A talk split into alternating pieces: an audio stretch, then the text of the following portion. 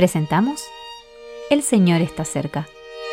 Meditaciones Bíblicas Diarias. Meditación del día 12 de julio del 2023. Por tanto, de la manera que habéis recibido al Señor Jesucristo, andad en él. Colosenses capítulo 2, versículo 6. Caminemos en Cristo. ¿Vemos la diferencia absoluta que existe entre el mundo y los compañeros del Señor Jesús? ¿Vemos lo que los opone?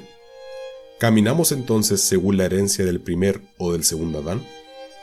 ¿Estamos prácticamente asimilados en pensamiento, sentimiento, comportamiento o actividad a ese mundo que ha rechazado a Cristo? ¿O nuestras asociaciones nos unen al Salvador para caminar con Él? La humanidad está natural y firmemente asociada con el primer Adán, y todos los que son de Cristo están naturalmente asociados con Él, completos en Él. Versículo 10. Así como todos han heredado el pecado y la vergüenza a través del primer Adán, todos los que creen son herederos de todas las cosas juntamente con Cristo, unidos a Él por un vínculo vital e indisoluble. Son uno con Él en privilegios, intereses y bendiciones, y son herederos de toda la gloria que Él posee. Todo lo que le pertenece, sea en cuanto a bendición o gloria, lo ofrece a los suyos, pues todo es vuestro, escribió el apóstol Pablo. Primera de Corintios, capítulo 3, versículo 22.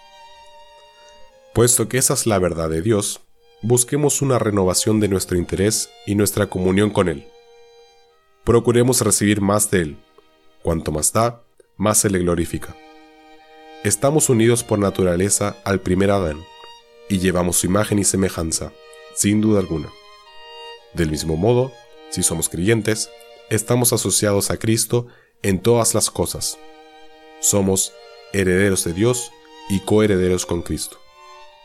Ahora vemos a nuestra gloriosa cabeza solo por la fe, pero pronto le veremos tal como Él es, en toda su gloria, y seremos como Él. Mientras tanto, estemos llenos de la plenitud de Cristo. Las escrituras nos revelan todas las bendiciones que hay en Él. Toda la plenitud de la deidad habita en Cristo.